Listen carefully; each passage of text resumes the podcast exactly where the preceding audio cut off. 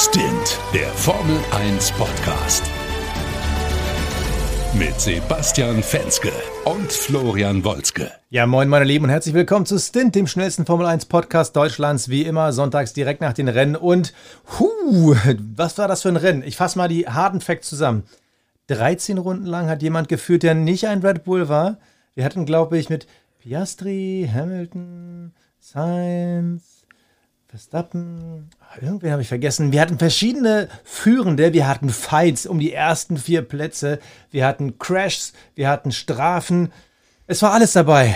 Wir müssen reden. Wir müssen viel reden und äh, vor allem über ein geiles Rennen reden. Und wenn ich wir sage, dann begrüße ich im fernen, fernen München Florian Wolzke. Moin. Hello.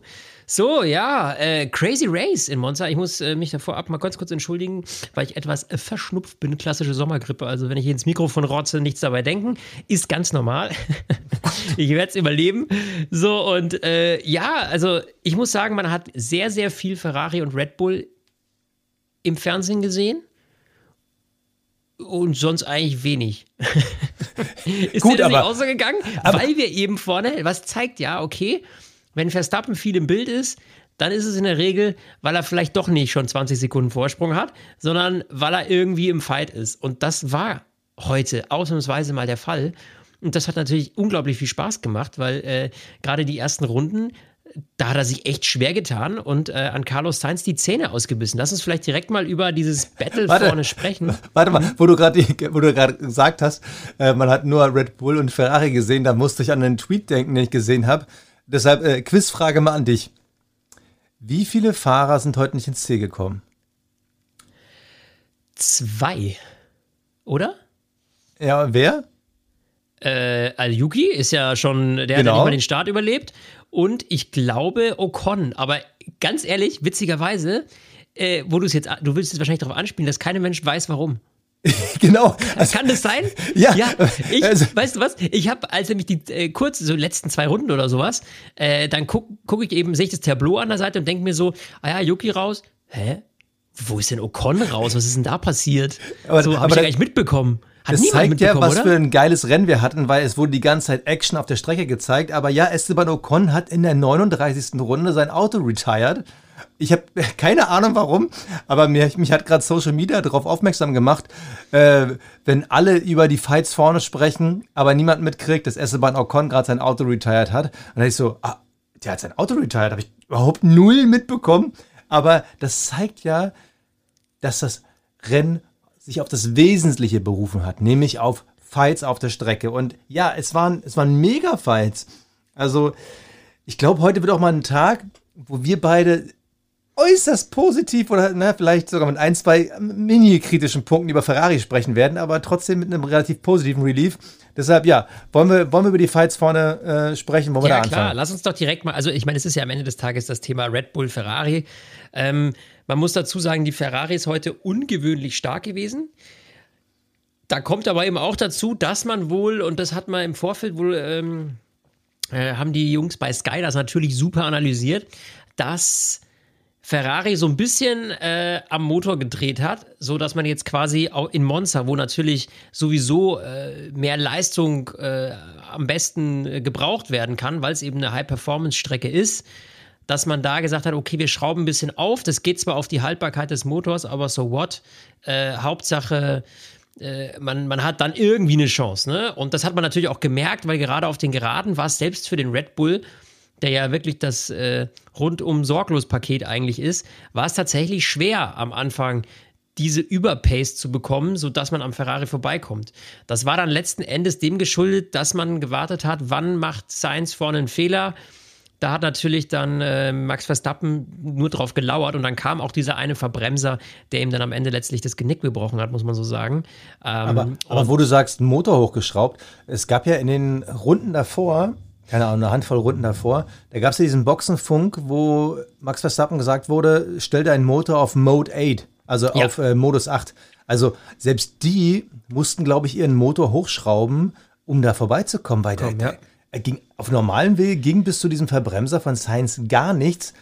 Und selbst in dem Moment, als dann Sainz den Verbremser hatte, Verstappen äh, schiebt sich dann seitlich an ihm vorbei äh, und äh, Kurva Grande runter und dann siehst du irgendwann, dass der Red Bull am Ende ist und der Ferrari auf einmal wieder schneller wird. Also, ich liebe es, wenn sie ihre Motoren aufdrehen, weil dann ist da endlich mal Power und Bums ja, auf der Strecke. Nur das ist natürlich. Mega. Genau, man nimmt jetzt aber damit eben im Kauf, dass diese Kiste halt danach Schrott ist, so ungefähr, ja. Ähm, dass man den dann auf dem, äh, im Restposten irgendwie verkaufen kann.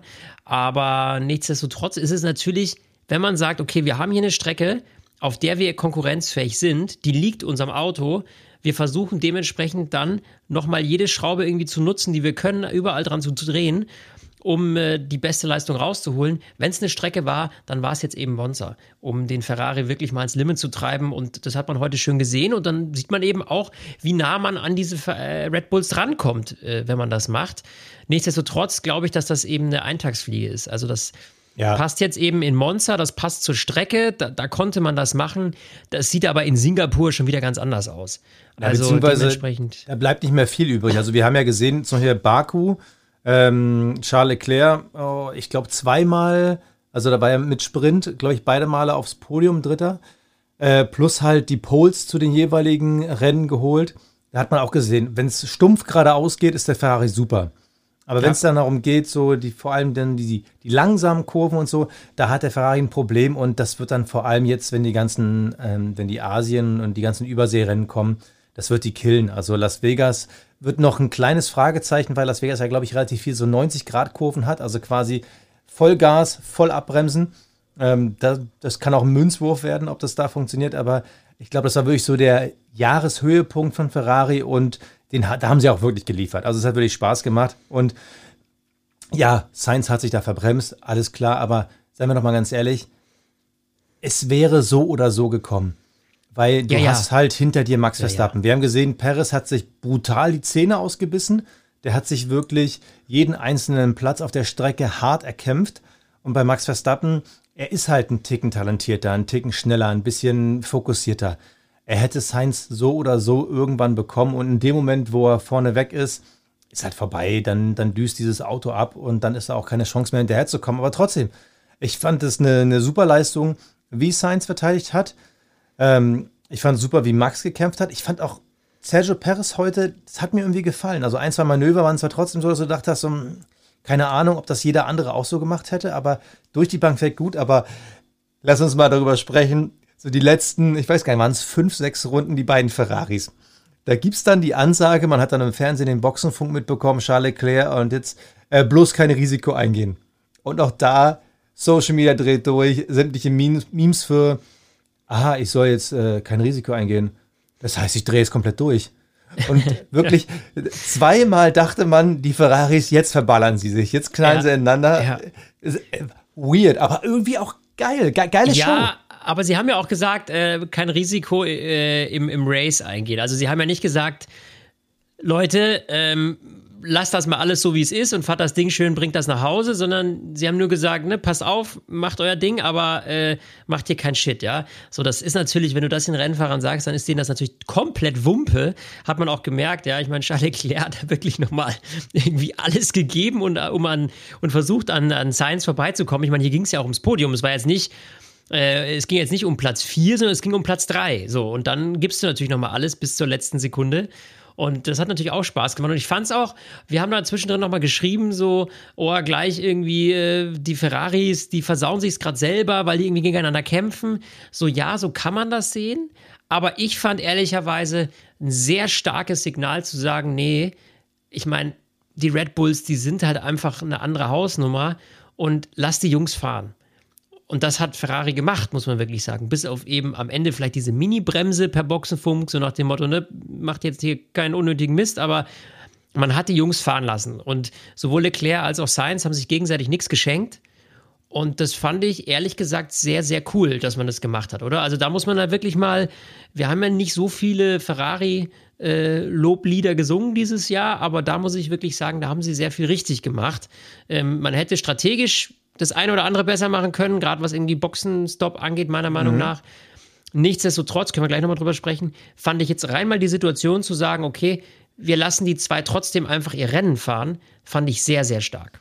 Da muss man jetzt auch sagen, wenn man jetzt rückblickend äh, so die letzten Rennen Revue passieren lässt, wo wir auch immer wieder kritisiert haben, Mai, warum haben die jetzt, oh Gott, ich habe gerade Mai gesagt, Siehst du mal, ich, ich telefoniere so viel mit dir. Ja, ähm, siehst du. jedes Mal hast du diese Situation, dass du einen hinterherfahrenden, schnelleren Ferrari hast und der nicht vorbeigewunken wird.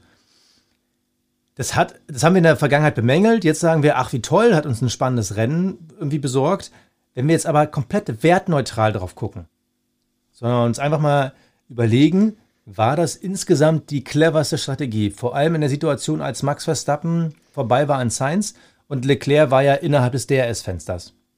Wir wissen natürlich nicht, äh, wie viel Unterschied hat DRS gemacht, aber wäre es nicht cleverer gewesen, trotzdem viel früher Leclerc vorbeizulassen, weil jetzt rückblickend betrachtet, wir gucken uns jetzt mal den Abstand an zu Sergio Perez, das waren jetzt roundabout ähm, fünf Minuten, äh, fünf, fünf Sekunden. ja. Wenn du jetzt Charles Leclerc schon vor dem ersten Boxenstopp geswitcht hättest, ihn früher gepittet hättest, du hättest eine realistische Chance gehabt, dass Leclerc sogar auf P2 fährt. Hat Ferrari jetzt bewusst heute gesagt, die Saison ist eh vorbei, wir drehen jetzt den Motor auf, wir wollen eine geile Show bieten, wir wollen Racing bieten, wir wollen jetzt kein klassisches Let Michael Pass for the Championship Team Order Ding machen? Oder haben sie mal wieder sich falsch entschieden und eine bessere Position weggegeben? Nee, also ich glaube, diese Situation, ja, Platz zwei hätte, hätte Fahrerkette wäre eventuell möglich gewesen. Ich glaube aber ehrlich gesagt, man darf das äh, gar nicht so extrem kritisch sehen, weil ja, Charles Leclerc war gefühlt schneller. Das lag aber in meinen, Situ meinen Augen daran, dass er halt einfach im DRS-Fenster war dauerhaft. Das war ja eine Strecke, wo die jetzt nicht so viel Abstand gewinnen konnten untereinander. Und ich glaube, umgekehrt wäre das die gleiche Situation gewesen, dann wäre es Carlos Sainz im Nacken von äh, Charles Leclerc gehangen, weil er halt DRS gehabt hätte. Und das macht natürlich bei solchen Hochgeschwindigkeitsgeraden wie in, wie in, in Monza schon sehr viel aus. Und deswegen glaube ich nicht, dass der eine jetzt deutlich schneller gewesen wäre als der andere, weil du hättest dich im DRS-Fenster, wärst du immer optisch der Schnellere gewesen. Ja. Aber wenn du überholt hättest und dann hätte der Hintermann wieder DRS, wärst du dann wirklich weggekommen? Wäre Charles Leclerc an Carlos Sainz wirklich weggekommen? Und das glaube ich eben nicht. Keine Ahnung, also das, das, das wäre wär die meine, große Frage gewesen. Also, wenn, wenn er es geschafft hätte, dann hätte er P2 kassieren können. Also, ja, aber das glaube ich eben nicht. Ich glaube nicht, dass Charles Leclerc in der Lage gewesen wäre, sich aus dem DRS-Fenster von Carlos Sainz zu befreien. Ähm, und dementsprechend äh, ist es nur ein Gefühl gewesen, glaube ich, dass man sagt, ah ja, der Hintermann ist schneller, lass den mal vorbei. Ich glaube, dass das äh, eben nicht so einfach ist auf dieser Strecke zu sagen, ähm, der wäre wirklich schneller gewesen. Ähm, da müsste man natürlich jetzt äh, die schönen Daten haben von, äh, von, äh, von Ferrari, wo man genau sieht, was war auch in den Kurvengeschwindigkeiten etc. pp. Ne? Wer war wirklich wie wo schneller? Und wenn du halt siehst, okay, die Zeit, die rausgeholt wurde, das war halt in den DRS-Zonen, ja, ne, das sind ja Daten, an die kommen wir nicht ran, aber das sehen die ja. Die sehen ja auch, wer ist auf welchem Streckenabschnitt wie schnell. Und wenn du dann eben siehst, dass die DRS-Zone da gerade eben so viel ausmacht und die auf dem Rest der Strecke relativ gleich schnell sind, dann glaube ich ehrlich gesagt, macht es keinen Sinn, das zu tun. Ich habe gerade noch eine andere Theorie. Ich gucke ja? jetzt nämlich gerade noch mal auf den Fahrerstand. Carlos Sainz ist aktuell sechs Punkte vor Charles Leclerc konnte mhm. also seinen Vorsprung um drei Punkte ausbauen. Und wären sie andersrum ins Ziel gekommen, dann wäre Leclerc jetzt vor Sainz. Also ich glaube, Frederik Vasseur wollte sich auch nicht anhören lassen, dass da irgendwen begünstigt, weil, wie gesagt, Leclerc hätte Sainz überholt. Fassen wir einfach mal zusammen. Ferrari hat gut performt, ja, Motor aufgedreht, den Fans vor Ort, aber auch uns Fans vorm Fernseher was geboten. Danke dafür wirklich verbeuge mich vor Ferrari, dass ich diesen Satz mal sagen werde, weil sie mir ein geiles Rennen geboten haben. Noch geiler wäre es natürlich gewesen, wenn Max Verstappen nicht gewonnen hätte. Nicht, weil ich was gegen Verstappen habe, sondern einfach nur, weil ich mich freue, wenn noch mal jemand anderes gewinnt. Aber sie haben uns viel geboten. Viel geboten haben uns aber auch nur andere Leute. So. Ich habe dir mittendrin eine Sprachnachricht geschickt. Das würde jetzt zu lange dauern, die wieder rauszusuchen. Ja, tu mir nicht. Wo ich mich dran erinnert habe, was meine Predictions in der Sommeranalyse Ja, waren. ja. Und da habe ich predicted, ja, so verrückte Sachen wie ähm, die Alpha McLarens fahren sich in die Karre. Ja, okay, okay, du überspringst. Ich habe gesagt, die McLarens, die fahren sich in die Karre. Und schwuppdiwupp, zwei Rennen später fahren sich die McLarens in die Karre. Ja, also die haben sich jetzt nicht gegenseitig mega abgeschossen, muss man dazu sagen. Äh, die haben Glück gehabt, ey, ganz ehrlich. Äh, also, touchiert.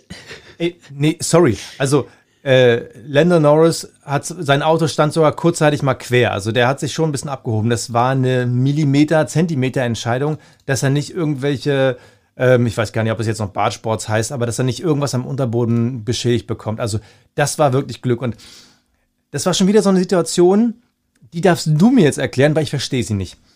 Es war, ich weiß gar nicht, war das im letzten oder im vorletzten Rennen? Ähm, ich kann mich gar nicht erinnern.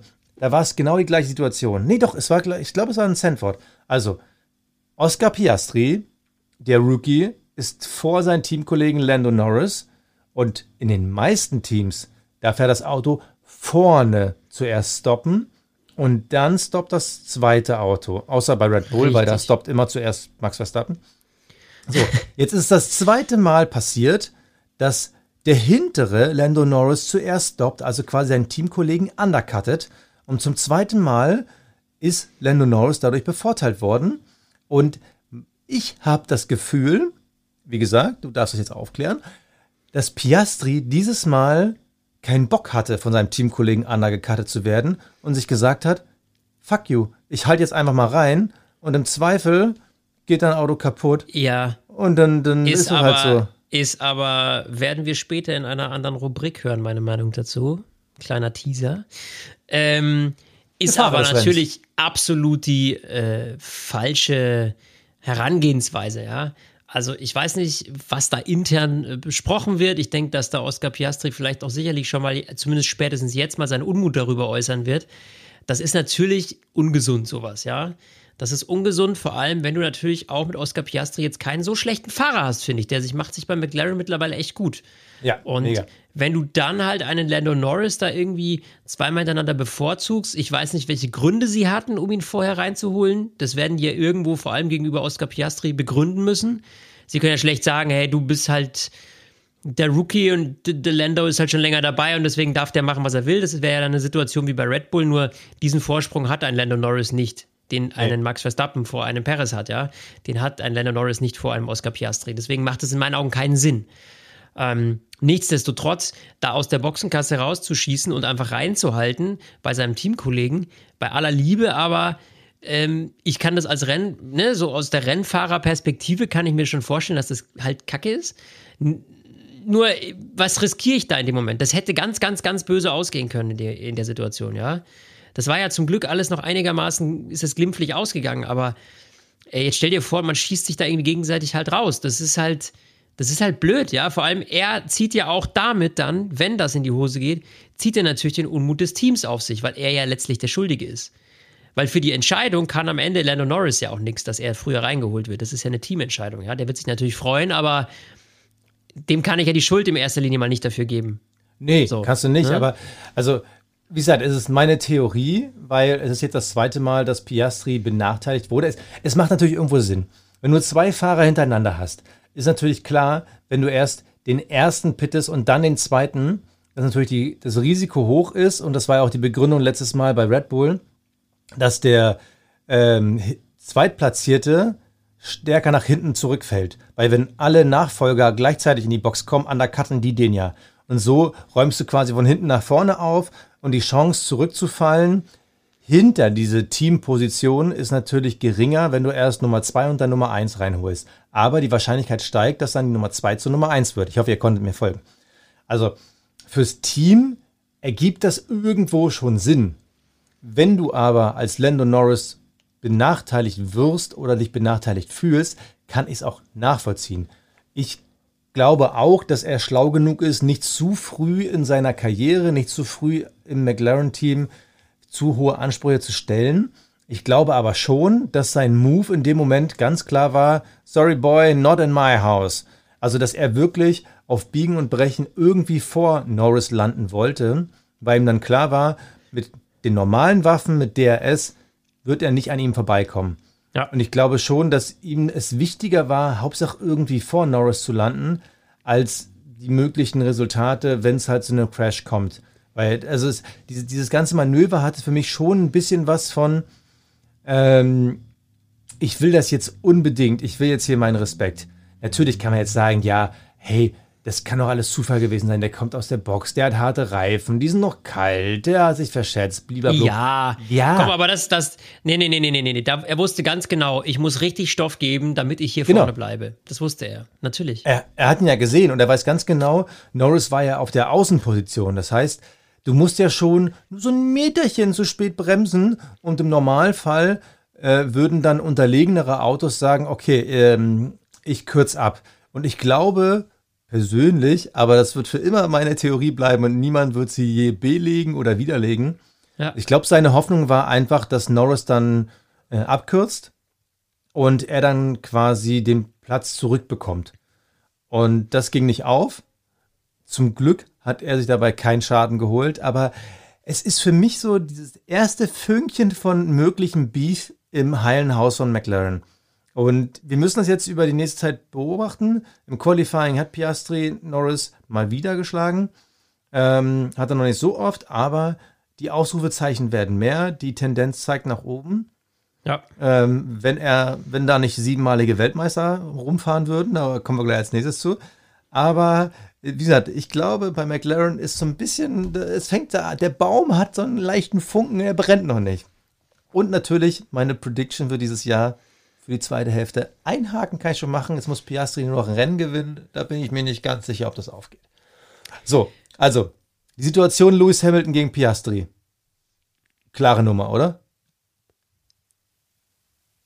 Jetzt stehe ich am Schlauch. Was meinst du mit der äh, na, Situation? Also, na, als, als Hamilton, ähm, na, der Crash von den beiden, als Hamilton an ihm vorbeiziehen wollte und dann in der Bremszone nochmal rechts zu ihm rüberzieht, äh, beide fahren über den Auslauf raus und ja. Hamilton bekommt die 5 Sekunden Strafe. Ja, also, klare Nummer. Also war auch unnötig. Ja, also pff, hat er sich halt verschätzt am Ende des Tages wahrscheinlich. Ja. Andererseits mei, sollte einem Hamilton halt nicht passieren, ne?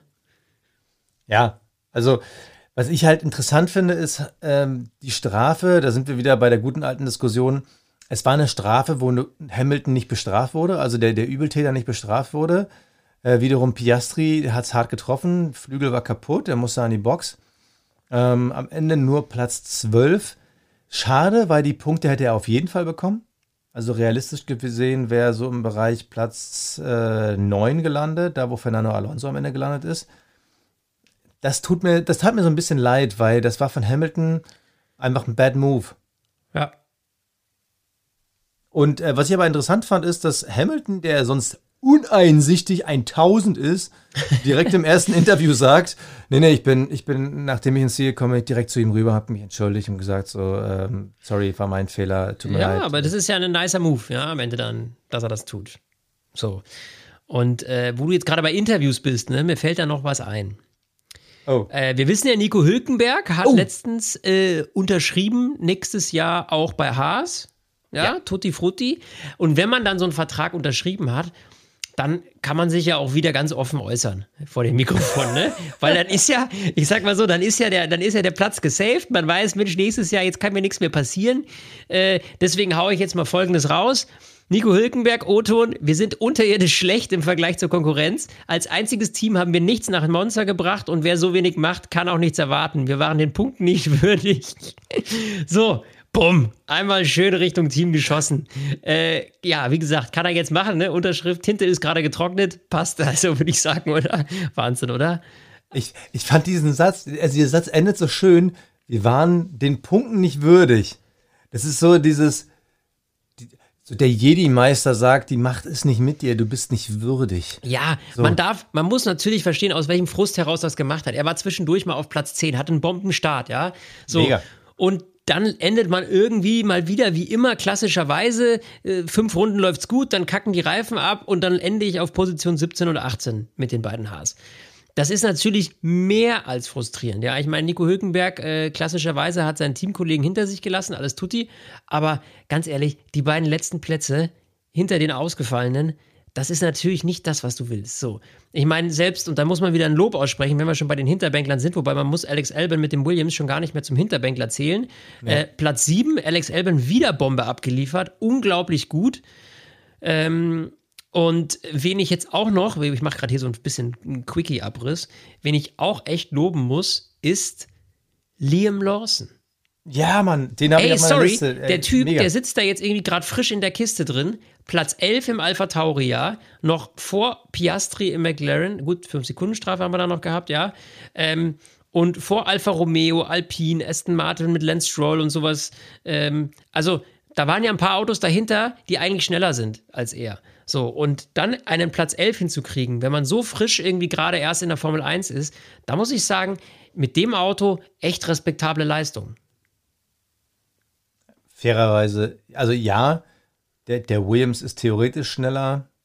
Der Alpha weiß ich nicht, aber Alpine und Aston Martin Lance Stroll. Nee, äh, auf jeden Fall. Also äh, Liam Lawson, Platz 11, Respekt davor.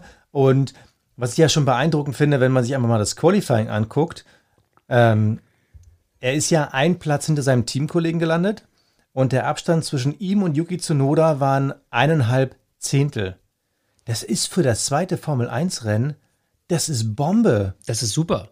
Und äh, also ganz ehrlich, äh, Yuki Tsunoda hat einen Vertrag für nächstes Jahr. Wenn er ihn nicht hätte, ganz ehrlich, dann würde er wackeln, aber so richtig. Also Liam Lawson, muss ich sagen, gefällt mir richtig, richtig, richtig gut. Und jetzt nach dem zweiten Rennen würde ich jetzt schon mal eine These in den Raum stellen, die mir nicht gefällt, die würde dir auch nicht gefallen, aber ich möchte sie mal zur Diskussion stellen. Nach dem zweiten Rennen von Liam Lawson würde ich jetzt schon sagen, sorry, aber Daniel Ricciardo braucht nicht zurückzukommen. Also ist vielleicht noch ein Ticken zu früh, aber Daniel Ricciardo wurde für Nick de Vries geholt als, okay, de Vries reicht nicht, Ricciardo hat gut performt. Jetzt sehe ich einen Yuki Tsunoda, äh Quatsch, einen Liam Lawson, der auf einem Niveau von einem Tsunoda fährt. Aber Liam Lawson ist halt 500 Jahre jünger als den Ricardo. Ich übertreibe, aber ihr wisst, was ich meine. Der ist halt noch ein Rookie, der ist ausbaufähig. Und wenn der jetzt schon so viel Leistung zeigt, ganz ehrlich, mich würde es nicht mal wundern, wenn Helmut Marko in zwei Wochen sagt, ähm, Daniel Ricciardo, äh, der Arm ist, äh, Quatsch, die Hand ist wieder heil, aber wir beobachten das jetzt nochmal zwölf Monate.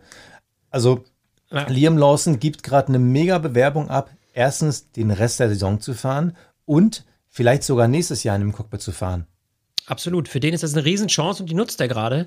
Und äh, deswegen, also da kann man echt nur sagen, äh, top, top Leistung. Äh, darf ich ja noch eine Sache sagen zu Nico Hülkenberg? Ja, klar. Ähm, mir war das gar nicht so richtig bewusst, aber als er gesagt hat, wir haben als einziges Team kein Monsterpaket mitgebracht, da wurde mir das erst so richtig klar. Also ich habe die Vorberichte nicht gesehen. Ähm, das ist aber schon krass. Vor allem, weil ich so ein bisschen das Gefühl hatte, okay, es ist nicht mehr dieses arme Haas-Team von vor zwei, drei Jahren, sondern es ist ein Team, das sich gefangen hat, das jetzt im Aufbau ist, in der Entwicklung ist.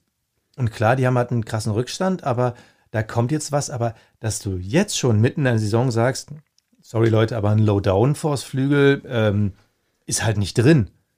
Das ja. finde ich schon wieder so ein bisschen bedenklich. Also vor allem, wenn du bedenkst, so, Alfa Romeo kriegt jetzt bald den Audi-Kick. Williams hat gerade einen extremen Boost. Ich würde mal sagen, auch ein bisschen James Vowles geschuldet. Ähm, Alpine war jetzt heute out of order. Dafür fehlen halt einfach die, die Leistung. Also ich dachte, Haas ist irgendwie aus dem Sumpf schon raus, aber jetzt mit so einer Situation, jetzt habe ich schon wieder das Gefühl, wir reden vielleicht wieder nächstes Jahr davon, dass Nico Hülkenberg um Platz 18, 19 fährt. Ja. Also wenn da nichts passiert, ich meine, gut, die werden vielleicht auch sagen, okay, der klassische Move im Sommer, äh, Auto abhaken, wird eh nichts mehr, äh, Fokus 2024, aber äh, pff, es muss halt irgendwann mal besser werden, damit, damit sich halt, äh, ja, damit sich das halt auch mal lohnt, das Auto längerfristig äh, äh, weiterzuentwickeln und nicht nur zu sagen, irgendwie, wir machen mal die ersten drei Rennen, wenn nichts ist, dann lass uns auf nächste Saison fokussieren. Das funktioniert natürlich nicht, diese Strategie irgendwie auf, auf, auf ewig, ne? Ähm, also. Aber es, gibt, aber es gibt ja auch Kohle für die Platzierung. Haas ist aktuell Platz 8. So, Alfa Romeo hat nur einen Punkt weniger, heute immerhin einen Punkt geholt, nur einen Punkt weniger. Alfa Tauri hat drei Punkte. Natürlich ist bei so einem Feld, wo du eigentlich acht bis neun Fahrer hast, die immer konstant punkten, ist das schon ein guter Vorsprung, wo du weißt, okay, Alpha Tauri wird jetzt nicht noch irgendwie Haas einholen, wenn nicht irgendwie die Welt untergeht. Aber allein der Abstand zu Alfa Romeo nur ein Punkt oder vor dem Rennen, es waren halt zwei Punkte. Ich weiß nicht, ob es sich da nicht lohnt, irgendwie die 50, 100.000 Euro in irgendeinen Monsterflügel zu investieren. Also ich habe, keine Ahnung, ich habe aktuell wieder kein gutes Gefühl bei Haas. Wollte ich nur mal loswerden. Sorry. Ja. Nee, alles gut. Dann würde ich sagen, an der Stelle ab in die Awards. Der Fahrer des Rennens. So, Fansgebär. Ja. Fahrer des. Rennens, äh, ich lege mal vor, weil du wirst es mir nicht glauben, aber ich werde heute, auch wenn er einen Fehler gemacht hat, aber ich fand seinen Kampf vorne sehr, sehr ehrlich. Carlos Sainz war für mich Fahrer des Rennens. Ja, muss man, ich, ich schließe mich an. Ja? Wow. Ja. Dass wir das nochmal machen diese Saison, gell?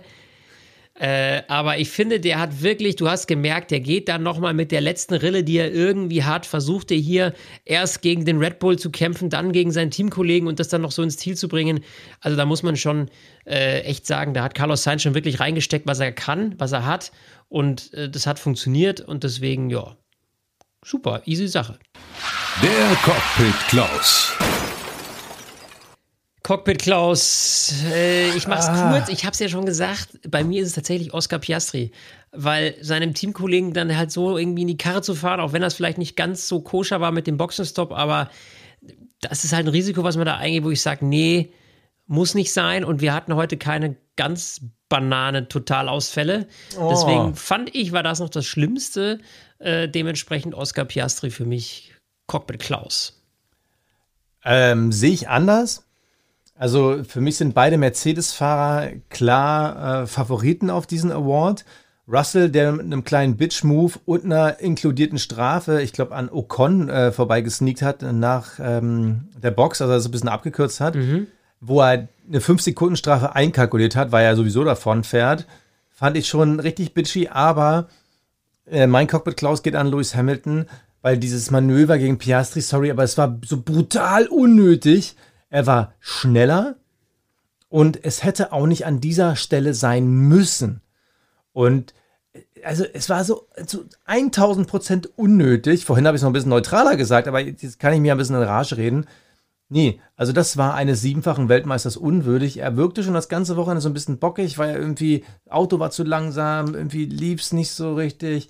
Äh, die Tatsache, dass er sich entschuldigt, zeigt, dass er äh, so ein bisschen neben der Spur war und das hat er auch auf der Strecke gezeigt. Also äh, ja, Aufholjagd ein bisschen da, aber Move unnötig gegen Piastri. Deshalb mein Cockpit Klaus Lewis Hamilton. Das Kapperl des Rennens. Ja, das Kapperl. Äh, ja, komm, ich ziehe es heute ja. vor der Tifosi, äh, vor der Scuderia Ferrari, weil ah. sie haben mal ein Wochenende lang nichts verkackt. So, und das muss man einfach mal so sagen. Hey, wenn man mal keinen Bock missbaut, kann man noch mal ein geiles Rennen abliefern. Also ja, äh, ganz, ja, ganz, ja, und jetzt ganz unironisch, diesen Spirit, diesen Ferrari-Spirit, das ist das, was wir beim letzten Mal diskutiert haben. Da haben wir übrigens auf Instagram ein bisschen Shell dafür bekommen. Ey Leute, gerne, gerne. Also wir diskutieren ja. Jeder darf eine Meinung haben. Wir können die Meinung äh, teilen. Wir haben es auch nochmal veröffentlicht, weil wir uns da gerne stellen. Gerne, bitte alle Meinungen immer her. Ähm, Ferrari muss Wochenenden wie dieses mitnehmen als Motivation, dass die Leute sagen, ja, verdammt, wir können es noch. Und ja, es fühlt sich so gut an, wenn Rot gewinnt. Und wir als Fans, ich meine, du und ich, wir sind die Generation aufgewachsen, mich als Schumacher in Rot, ja, wir, wir kennen auch dieses Gefühl. Deshalb, ich hoffe, dass sie das mitnehmen und ihnen das ein bisschen Boost gibt, vor allem dann auch fürs nächste Jahr, weil sie einfach wissen, wie toll es sich anfühlt, mit einem Ferrari zu performen und hey, ja, vielleicht der, ist das der Anfang. Ja, we'll see. Also nach der Lobeshymne ist äh, bei mir ja Kinkerlitzen, aber man muss es erwähnen, weil vielleicht ist untergegangen. Du hast ja das Kappa letztes Mal vor Max Verstappen gezogen, weil er, ja. ein, weil er gleich gezogen ist mit, ähm, mit äh, Sebastian Vettel. Vettel. Genau, neun Rennen in Folge gewonnen. Da er dieses Mal jetzt das zehnte Rennen äh, gewonnen hat und damit einen neuen Rekord aufgestellt hat, ähm, muss ich sagen, wenn ich das Kappal da nicht ziehe, wann dann? Also neuer Rekord, zehn Rennen in Folge gewonnen, zum ersten Mal zweistellig quasi. Dementsprechend ziehe ich Kappal vor Max Verstappen. Ja. Die sind übrigens bei 15 Rennen am Stück, die sie jetzt gewonnen haben. Ist einfach unfassbar. Ähm, bevor äh, der Podcast aber noch nicht vorbei, wir müssen noch über eine Sache reden. Und ähm, da bin ich ehrlich gesagt gespannt, was du darüber denkst. Ähm, ich erzähle es aber erstmal. Ich erzähle es mal. Also, ähm, es gibt ja bei Sky von Peter Hardenack, Hardenacke? Hardenacke? Hardenacke. Hardenacke. Gibt es ja dieses neue Format, also Hardenacke trifft. Und ähm, das gibt es bei Sky als äh, ganz normalen Beitrag. Und das gibt es auch nochmal als Podcast zum Nachhören. Können wir wirklich nur empfehlen. Und er hat dieses Mal Mick Schumacher getroffen. Übrigens, grandioses Interview mit Helmut Marko beim letzten Mal. Wer es nicht gehört hat, hört es euch rein. Also, ähm, auf jeden Fall, ähm, der Sky Peter trifft Mick Schumacher. Und die letzte Frage ist um die Zukunft von Mick Schumacher. Hast du einen Plan B? Und Mick Schumacher sagt, ich habe leider einen Plan B. Und das sorgt jetzt für Spekulationen. Also, sie sprechen viel über seine, seine Kartzeit, äh, den Weg in die Formel 1, über Günther Steiner. Ähm, übrigens total geil. Äh, er äußert sich so im Nebensatz anonym über, da ist nicht alles richtig gelaufen. Und äh, sämtliche Medien machen drauf, ah, äh, Mick Schumacher kritisiert Günther Steiner hart. Aber egal. Das Thema, worauf ich hinaus will, ist, Mick Schumacher sagt, für nächstes Jahr, ich habe leider einen Plan B. So. Jetzt lass uns doch mal spekulieren, weil er es nicht gesagt hat. Was könnte dieser Plan B sein? Naja, also, weil er leider sagt, heißt ja, genau. äh, Formel 1 ist es nicht. So. Genau. Ne? Was haben wir in der Formel 1 noch übrig? Also, Mercedes hat die Woche bekannt gegeben, Lewis Hamilton und George Russell sind naja, mit 20 aber das musst du ja gar nicht aufzählen, weil äh, ich habe leider einen Plan B, heißt ja, er hat einen Plan B. Und nee, Plan es, sind, es ist ja noch ein Fenster offen. So, ganz kurz, lass mich kurz nochmal rekapitulieren. Also, Mercedes ist zu. Äh, Mike Crack ähm, Aston Martin Teamchef, hat bekannt gegeben, Lance Stroll fährt übrigens nächstes Jahr auch noch in Grün. Übrigens, äh, ist so krass. Entschuldigung, äh, Zeitthema. Ich habe mich, als ich dieses Interview gehört habe, mal damit beschäftigt, wie lange Lance Stroll schon in der Formel 1 fährt. Das war mir gar nicht mehr klar. Der fährt seit 2017 Formel 1. Der ist mittlerweile Lance Stroll. Ungelogen. Ähm, ich habe es mir gescreenshot. Ja, sechs Jahre. Er ist im siebten Jahr, aber, aber er ist mittlerweile auf Platz 49 der äh, Fahrer mit den meisten Rennen. Platz 49, direkt vor ihm ein gewisser Emerson Fittipaldi, seines Zeichens zweifacher Weltmeister. Das ist einfach unfassbar, dass der einfach schon sieben Jahre da ist. Und nächstes Jahr macht er weiter. Aber egal. Also, Mick Schumacher, reden wir mal über die Plan A-Möglichkeiten. Was ist noch da? Also, wir haben noch bei Alpha Tauri einen Platz. Ähm, Zunoda ist, äh, Zunoda, Joe ist offiziell noch nicht bestätigt. Da gehen wir jetzt mal fest von aus, das wird was. Wir haben bei Alpha Tauri immer noch ein Cockpit offen, aber Alpha Tauri hat aktuell vier Fahrer eingesetzt. Zwei sind noch on hold. Ähm, die werden niemals Mick Schumacher holen. Das ist Quatsch. So. Es bleibt nur noch ein Cockpit offen, das offiziell noch vakant ist. Und das ist bei Williams das Cockpit von Logan Sargent. Was also. ich ja als äh, sehr realistisch eigentlich einstufe, weil Logan Sargent hat bis heute, muss man ehrlicherweise sagen, nicht äh, sonderlich gut abgeliefert. Alex Albin fährt da Bombenzeiten hin und äh, dann darf man nicht 14 vergessen, zu 0. Die, die Nähe 14 zu, zu 0 nach Qualifyings. Ja, die Nähe zu Mercedes und Mick ist ja auch irgendwo ein Schützling von Toto, also äh, pff, James Vowles, die Connection ist ja auch da, also äh, ja, weiß ich nicht, das wäre eigentlich die logische, die logische Entscheidung da, zu sagen, Mensch, genau. komm, wir holen uns den da rein. Also ich glaube, sein Plan A ist, genauso wie du es gerade schon gesagt hast, ich glaube, Plan A ist Williams. Es wird nur noch an irgendeinem Punkt liegen, den wir nicht kennen. Ja. Ist es jetzt Geld oder ist es jetzt Marketing oder hält Vowles Mick für nicht talentiert genug? Keine Ahnung was. Das ist Plan A.